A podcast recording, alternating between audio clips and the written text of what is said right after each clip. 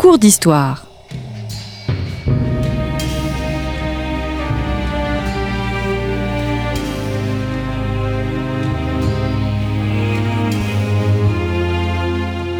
On retrouve Christophe Dickès. Chers auditeurs, bonjour, bonjour à toutes et à tous. Très heureux de vous retrouver sur Storia Voce, le podcast du magazine Histoire et Civilisation. Amable Sablon du Corail, bonjour. Bonjour. Merci d'être revenu à notre micro. Vous êtes historien, auteur de La guerre de Cent ans, Apprendre à vaincre. Vous êtes passé par la grande école nationale des Chartes. Vous êtes docteur en histoire et actuellement conservateur général du patrimoine aux archives euh, nationales. Je vous ai reçu la semaine dernière pour entamer donc une série de nos cours d'histoire. Le premier était euh, consacré à la définition de la guerre de 100 ans. Nous allons voir aujourd'hui si la guerre de 100 ans a participé à l'élaboration de l'État moderne. Et enfin, nous verrons euh, la semaine prochaine comment, au fond, la France a gagné cette guerre. Donc, euh, nous entamons cette deuxième partie consacrée au rôle que joue la guerre de Cent Ans en tant que matrice, en quelque sorte, de l'État moderne et, disons-le, d'absolutisme. C'est un terme qui vous est apparu très rapidement, ce terme d'absolutisme, parce que l'absolutisme est généralement lié, on va dire, au XVIe, voire plutôt au XVIIe siècle, avec l'absolutisme mhm. Louis XIVien. Euh, alors, on sait que les origines de l'absolutisme peuvent remonter aussi euh, avec les travaux de Lidwin, euh, Scordia mhm. à Louis XI. Jacques Crinen parlerait, lui, de Philippe le Bel. Quand est-ce qu'est arrivé pour vous cette évidence qu'il fallait parler de d'origine du de l'absolutisme au moment de la guerre de Cent Ans? Eh bien, parce que ce qui m'a frappé, c'est euh, la différence entre euh, la trajectoire de la France et celle des autres États européens. Puisque, à l'issue de la guerre de Cent Ans, le roi de France est le seul à pouvoir euh, imposer d'autorité ses sujets sans passer par les assemblées représentatives, donc les États généraux en France, mais le Parlement en Angleterre, les Cortes en Espagne, etc. C'est-à-dire qu'il existe partout des assemblées représentatives en Europe dont il faut demander l'accord avant de lever des impôts. Et le roi de France a réussi ce tour de force de pouvoir s'en passer. Hmm. Alors on va revenir hein, sur le sujet des impôts. Vous évoquez l'absolutisme au moment de la mort de Charles V en 1380 et l'arrivée de Charles VI qui n'a que 12 euh, ans. Tout d'abord euh, Charles V parce que c'est un, un, vous en faites un personnage essentiel. C'est vrai que mhm. quand euh, on évoque la guerre de Cent Ans, on pense d'abord et avant tout à Charles VII ah et à l'époque de Jeanne d'Arc. Or, vous, vous en faites un personnage absolument euh, essentiel. Est-ce que euh, Charles V pose, lui, les prémices de ce qui va être appliqué par Charles VI sur la politique fiscale? Ah oui, absolument. C'est vraiment celui qui a défini la stratégie qu'allaient suivre avec régularité les rois de France, et en particulier Charles VII et Louis XI. Donc c'est vraiment lui qui a conçu euh, cette approche globale dont on parlait la semaine dernière. Voilà. Alors il faut dire quand même que Charles V a été euh, très tôt réhabilité. Hein. Dès le 19e siècle, on en a fait l'un des plus grands rois du, Moyen Âge, et à très juste titre à mon avis. Et puis évidemment, François Autran a écrit sa grande biographie de Charles V il y a déjà euh, une trentaine d'années de cela, il me semble. Hmm. Quel bilan peut-on faire de, ce règne qui est un règne assez court au fond? Il reste une quinzaine d'années au pouvoir. Oui, c'est ça, c'est ça, une quinzaine d'années. Il meurt assez jeune. Euh, son, bilan, son bilan est quand même assez exceptionnel compte tenu de l'état dans lequel il a trouvé la France euh, à son avènement euh, et dans les années 1350. Après, en effet, c'est une œuvre inachevée dans la mesure où, à sa mort, il n'existe pas encore d'armée permanente. Et ça, c'est la grande lacune de son œuvre. Mmh. Mmh. La France, en 1380, est en état de crise oui, alors surtout, euh, vis-à-vis de l'Angleterre, la France est de nouveau en position de force puisque les possessions anglaises sur le continent se limitent à Calais et à euh, deux têtes de pont euh, en Normandie et en Bretagne et à une Guyenne qui est vraiment réduite à Bordeaux et à son arrière-pays. En revanche, euh, le pays connaît une crise économique et démographique, une nouvelle, hein, après la, grande peste des années 1340. Et surtout, les sujets du roi contestent très violemment l'impôt. Et dès la fin des années 1370, eh bien, le Languedoc est en révolte ouverte. Et après la mort de, Charles V, tout cela va dégénérer en révolte quasiment générale. Mmh. Et là, euh, pour la première fois depuis 30 ans, euh, le gouvernement royal va être obligé de reculer. Et en quelques années, il réussit à reprendre la main et c'est vraiment un tournant absolument majeur. C'est la, la, fameuse rébellion des, des Flamands. Qu'est-ce que vous pourriez nous dire sur la rébellion des Flamands et la façon dont le pouvoir va euh, gérer cette situation?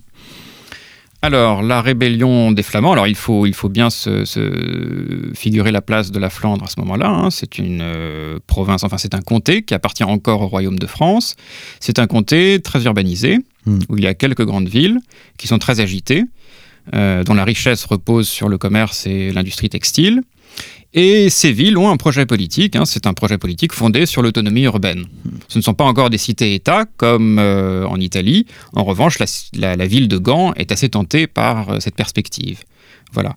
Et dans ces villes, eh bien, il y a des personnages importants qui prennent le pouvoir, en particulier à Gand, euh, Philippe d'Artevelde. Et celui-ci va, se révolter une nouvelle fois. Et euh, ces appels à la révolte vont trouver un large écho dans les autres villes du Royaume de France et en particulier à Paris. Et alors, ce qui, euh, me semble important aussi, et ce qu'on a du mal à se représenter, parce que on associe généralement les États généraux, bien évidemment, à la Révolution française. Mhm. Or, les États généraux existaient bel et bien euh, avant, et, un des moments les plus essentiels de l'histoire de mhm. France, c'est la réunion des États généraux en 1302, sous le règne de, Philippe le Bel, dans son conflit avec mhm. la, la, papauté. Que dire des États généraux pendant la guerre de Cent Ans? Quel est leur rôle? Euh, Quel rôle rôle jouent ces États généraux jusqu'à ce qu'au fond, euh, eh bien Charles VI les bride oui, alors déjà, il faut tout simplement définir ce que sont les États généraux. Euh, à l'origine, les États généraux, c'est la cour féodale du prince, donc ce sont ses vassaux qui le conseillent, les prélats euh, et les grands seigneurs qui relèvent directement du roi. Et puis progressivement, cette cour féodale va s'élargir à toute la société politique du royaume, c'est-à-dire à tous ceux qui comptent, donc la noblesse, dans toutes ses dimensions, haute noblesse, moyenne, petite noblesse, les prélats, les gens de savoir, notamment euh, l'université de Paris, et les bourgeois des villes qui ont très tôt une importance majeure euh, dans la vie politique du royaume, hein, dès le XIIIe siècle. Hmm. Voilà. Et progressivement, eh bien, ces assemblées vont devenir représentatives de l'ensemble du royaume, d'une communauté politique, et ces assemblées vont devenir une plateforme de négociation entre gouvernants et gouvernés, entre le prince et ses sujets. Hmm. C'est un contre-pouvoir. Au fond, à, vous lire, on sent bien voilà, que la monarchie française, le roi de France, a en face de lui à la fois la possibilité de la révolte et aussi de l'expression, euh, l'expression euh, voilà d'un sentiment par cette institution officielle des États généraux. On pourrait même rajouter, parce que j'ai reçu à ce micro mhm. euh, Michel Boubenicek sur les mhm. doléances. Mhm, les doléances sont aussi un moyen de voilà, de faire entendre sa voix. Oui, oui, bah, si vous voulez, on a un échange politique qui se déroule euh, dans les assemblées représentatives, aux États généraux, euh, dans les provinces. Et la transaction habituelle, c'est que euh, les sujets consentent librement une aide fiscale et financière au roi, et en contrepartie, le roi accorde euh, divers privilèges ou diverses concessions politiques euh, à ces sujets. Ça peut être la stabilité monétaire, très importante. Ça peut être euh, la confirmation de certaines prérogatives judiciaires, enfin tout un tas de choses. Ça peut être aussi la diminution du nombre des officiers royaux, puisque déjà à l'époque, on trouvait qu'il y avait trop de fonctionnaires. Voilà. Enfin voilà.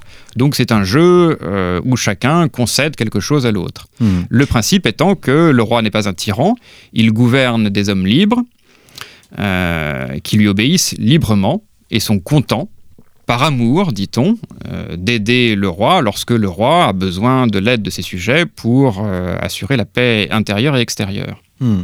Alors comment l'absolutisme fiscal, puisqu'il s'agit bien de cela, l'absolutisme hmm. fiscal, a été possible alors que le contexte est très très défavorable? Enfin, à vous lire, on voit bien qu'il y a toutes ces révoltes, toute cette contestation, hmm. cette situation de guerre, et en même temps, eh bien, on voit comme une révolution qui, mhm. qui s'opère. Oui, alors vous avez tout à fait raison de souligner que la culture politique de l'époque est très hostile euh, à l'absolutisme.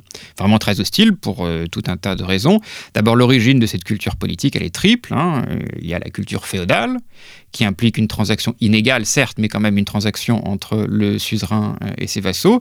Et il y a la tradition germanique également euh, ces, rois francs qui étaient plus des chefs francs qu'autre chose, qui devaient solliciter l'avis des, hommes libres.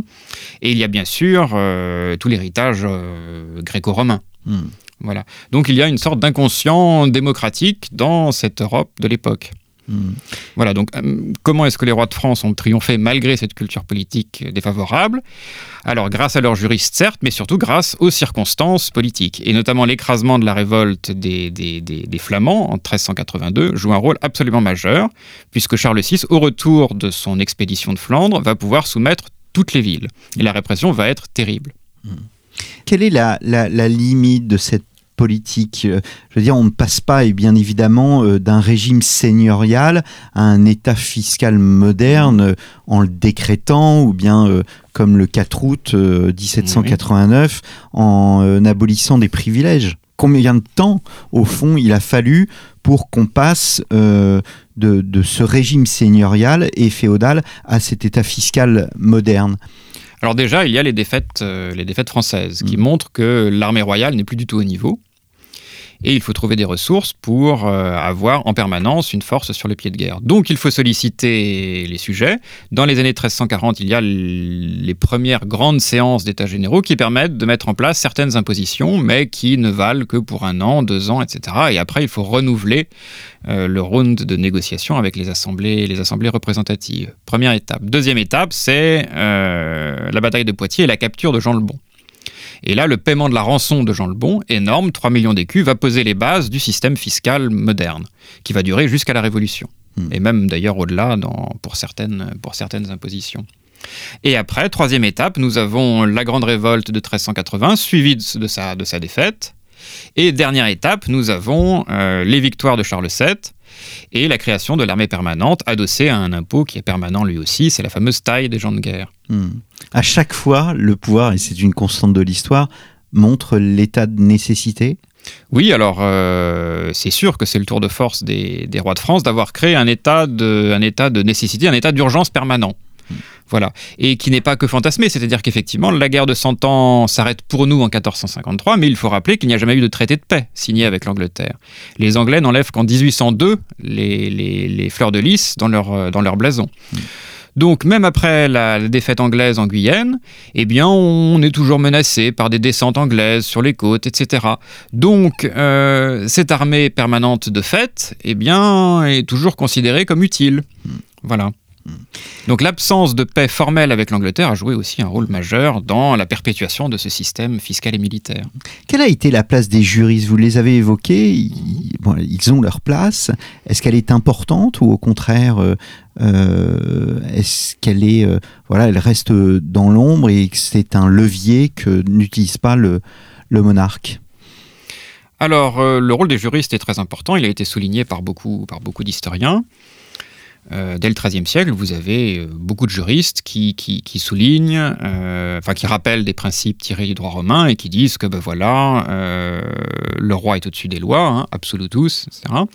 Que ce qui plaît au prince a force de loi, voilà, voilà. Mais simplement, le roi de France n'est pas le seul à avoir des juristes pour dire vous avez tous les droits. Les autres souverains d'Europe aussi en avaient. Et pourtant, le roi de France a réussi à imposer son projet politique là où l'empereur euh, du Saint-Empire romain germanique, là où les Plantagenets ont échoué. Hmm. Est-ce que cet État fiscal moderne, au fond, euh, est le même, ou en tous les cas, c'est les prémices, est le même selon que l'on se trouve dans les campagnes ou dans les villes? Alors le système fiscal a évolué et c'est justement lié à ces révoltes des années 1360, 1370, 1380. et si le roi de France a, gagné, c'est pour une raison bien simple, c'est qu'en fait il a épargné les élites pour concentrer la pression fiscale sur les populations rurales, qui à cette époque sont des acteurs sociaux à peu près inexistants. Hmm. Alors en sachant qu'en fait, on peut résumer toute l'opération à une gigantesque transaction politique que euh, le roi passe avec ses sujets et donc tout le monde y gagne un peu. C'est pour ça que cette, transgression majeure par rapport à la culture politique du temps a été acceptée.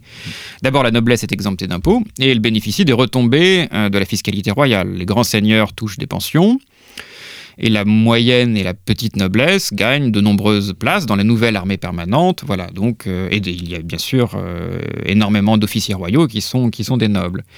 Alors, pour les villes, ça a été plus compliqué, plus douloureux et plus long, mais au XVe siècle, on arrive à un modus vivendi qui satisfait tout le monde.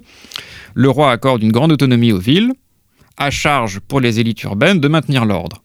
Les villes ont un régime fiscal qui est assez favorable, c'est-à-dire que les impôts y sont levés mais à taux réduit. Et quant aux campagnes, alors les campagnes payent euh, la plus grande partie de l'impôt. En revanche, les taux d'imposition sont quand même très modestes. Euh, ils sont de l'ordre de 5 à 10% de l'équivalent du produit intérieur brut de l'époque.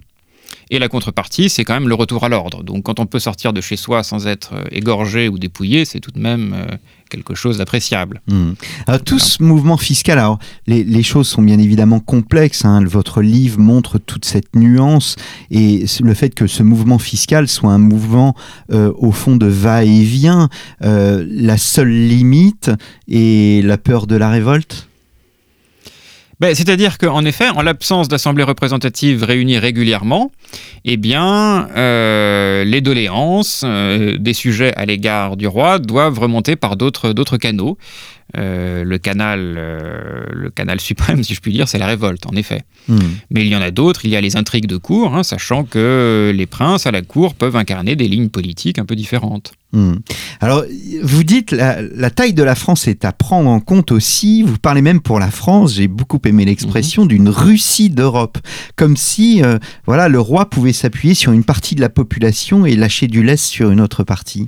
Oui, oui, ah bah oui, absolument. bah déjà, voilà, il faut rappeler quelques chiffre de base, euh, au XIVe siècle, enfin, dans les années 1320, la France, c'est un quart de la population européenne. C'est voilà, de 16 à 20 millions d'habitants, selon qu'on prend euh, les, limites de l'époque ou les limites actuelles de la France. Euh, un Européen sur quatre est français. Et la population de la France ne sera dépassée par la population de la Russie que dans les années 1770. Et encore à cette époque, dans les années 1770, seuls 49% de la population de l'Empire russe était euh, d'origine russe, était hmm. russophone. Donc vous voyez l'importance démographique de la France. Donc dans, cette, euh, dans ce gigantesque royaume, euh, en effet, il est très difficile pour des, un parti rebelle de, gagner l'ensemble du territoire. À la différence, par exemple, de l'Angleterre, puisque là, euh, l'Angleterre est un royaume qui est très compact. Donc, quand les barons anglais se révoltent contre le roi, eh bien, euh, le roi, en gros, n'a plus qu'à se soumettre ou à s'enfuir. Hmm.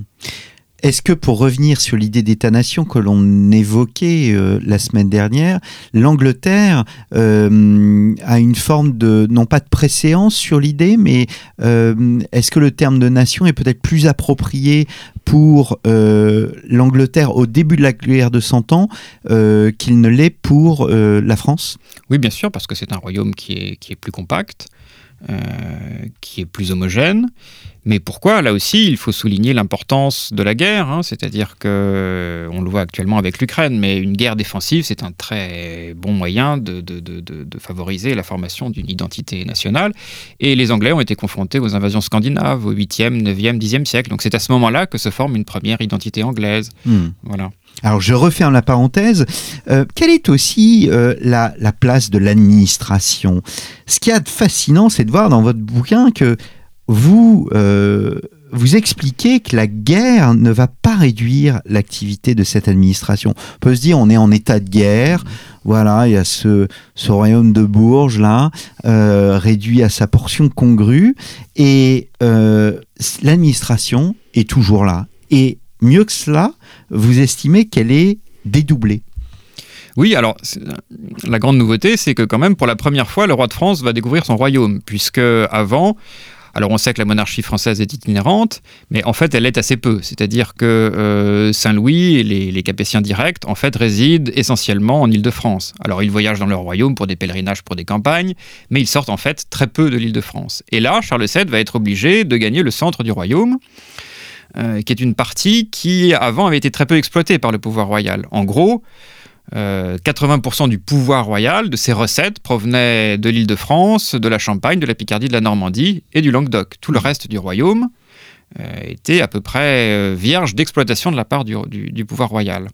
Voilà. Et donc ce repli au sud de la Loire va permettre d'homogénéiser, non pas le royaume, mais l'emprise du roi sur son royaume. Hmm. Et donc l'administration se développe Oui, elle se développe. Alors bon, il ne faut pas non plus exagérer. Hein. Euh, qu'est-ce que c'est que l'administration royale? Euh, C'est quelques dizaines de baillis, quelques centaines de sergents royaux, l'équivalent d'huissiers plus que de policiers euh, dans chaque bailliage, et ce sont quelques juridictions. autrement dit, l'ensemble de l'administration royale compte peut-être entre 5 et 10 000 officiers. Je mets de côté 10 000 officiers civils, je mets de côté l'armée, bien entendu. Hmm. Et ces hommes, quelle est leur représentation de ce conflit, de cette guerre, de ce royaume de France, de cette administration? Est-ce qu'ils ont conscience de ce développement, de ce qu'ils se mettent en place? Ah Je veux dire, par opposition, euh, on parle on parle de révolution militaire et vous montrez bien que le terme de révolution militaire, mhm. il ne voilà, il n'existe pas parce qu'il est sur le temps long. Est-ce que là aussi, on peut parler d'une révolution administrative? Révolution administrative peut-être pas, sauf encore une fois au moment où on met en place une administration fiscale qui d'un coup va doubler quasiment le nombre d'officiers royaux. Et hmm. ce qui est passionnant, c'est que c'est le moment précis où se pose la question du coût de la fonction publique euh, en France. Voilà, le premier euh, plan de réduction massif de fonctionnaires, si je puis dire, date de 1388 parce que tous ces fonctionnaires quand même commencent à recevoir des gages qui pèsent sur le budget royal. Hmm. Voilà. Alors on arrive au terme de cette, euh, émission. Euh, peut-être une dernière question euh, qui ouvre à la, prochaine émission. Est-ce que la conséquence, au fond, de, cette révolution fiscale, de ces changements fiscaux, c'est une meilleure prise en main du, royaume? Est-ce qu'on peut parler d'une plus grande homogénéité du royaume au, au sortir de la guerre de Cent Ans? Alors je n'irai pas jusque-là parce que euh, les différentes parties du royaume obéissent à des lois différentes. Euh, il ne faut pas oublier que si deux tiers du royaume parlent français, il y a un tiers qui, parle occitan. Euh, voilà. En revanche, l'emprise du roi s'est resserrée sur l'ensemble du royaume. Hmm. Alors, ce qu'il faut, ce qu'il faut souligner, c'est quand même l'écart aussi des, des taux d'imposition. La Normandie, par exemple, est surtaxée par rapport au centre de la France. Voilà il y a toujours, au fond, parce qu'on a, euh, voilà, ce, que, ce, qui sera aboli le 4, le 4 août 1789, des privilèges régionaux, des privilèges de ville, des privilèges sur des personnes. Alors, on parlait de l'administration. Euh, je vous ai dit qu'il y avait quand même très peu d'officiers. Hein. 5 hmm. à 10 000 officiers pour un royaume d'une quinzaine de millions d'habitants, c'est extrêmement peu. C'est pour ça que le roi, finalement, ne peut gouverner que par consensus. Hmm. Voilà, alors il y a des, des, des, des principes, des préceptes. Euh, qu'on répète à l'envi dans les différents traités politiques. On dit que euh, le plus grand trésor du roi, c'est l'amour de ses sujets. On peut prendre ça pour un lieu commun, mais en réalité, ça repose sur une raison matérielle bien réelle. C'est-à-dire que ce n'est pas avec quelques centaines de sergents armés de bâtons et d'épées qu'on peut maintenir l'ordre si l'ensemble du royaume est soulevé. Mmh.